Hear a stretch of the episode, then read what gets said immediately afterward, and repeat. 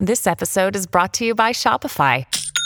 Forget the frustration of picking commerce platforms when you switch your business to Shopify, the global commerce platform that supercharges your selling wherever you sell. With Shopify, you'll harness the same intuitive features, trusted apps, and powerful analytics used by the world's leading brands. Sign up today for your $1 per month trial period at shopify.com slash tech, all lowercase. That's shopify.com slash tech.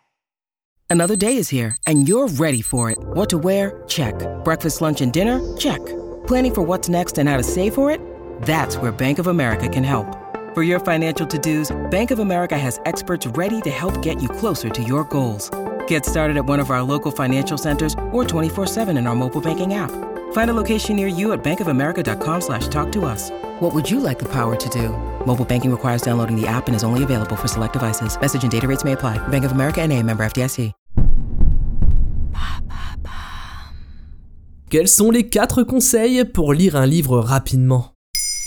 Merci d'avoir posé la question. On vous a offert trop de livres à Noël auxquels vous voudriez consacrer du temps. Problème, ce dernier n'est pas extensible. Tant pis, vous attendrez les prochaines grandes vacances pour vous y plonger. À moins que vous découvriez, là maintenant, des techniques pour augmenter son rythme de lecture. Heureusement, le hasard fait bien les choses car je m'apprêtais à vous les révéler. Mais pourquoi voudrait-on lire plus vite? Ce n'est pas une course. Il y a plusieurs raisons qui peuvent pousser une personne à vouloir augmenter son rythme de lecture. Contrairement à ce que l'on pourrait croire, lire plus rapidement peut améliorer la compréhension de votre texte. Et oui, car nous ne vous invitons pas à lire de manière moins soignée. Travailler sur votre vitesse de lecture vous force à être plus attentif. Ainsi, vous sélectionnez mieux les informations importantes à retenir et cela peut contribuer à une meilleure mémorisation. En vous habituant à cette pratique, vous améliorerez votre vitesse de lecture en général, ce qui peut augmenter votre efficacité dans le cadre de votre travail ou de vos études, si jamais vous devez engloutir de nombreux documents. Vous pouvez aussi appliquer ces techniques dans des lectures plus récréatives, lors de romans ou d'essais, mais il ne faut pas oublier que la lecture reste avant tout un plaisir. Après, si ça peut vous permettre de finir un pavé qui ne vous passionne guère, mais dont vous voulez absolument connaître la fin, qui sommes-nous pour juger? Quelles sont ces techniques de lecture rapide? La lecture en diagonale. Cette technique est surtout utile dans le cadre d'un travail où vous êtes face à un dossier touffu. Cela consiste à lire seulement les phrases clés et les titres, en sautant les détails inutiles. Cela peut aider à obtenir une vue d'ensemble du livre ou à trouver rapidement une information précise.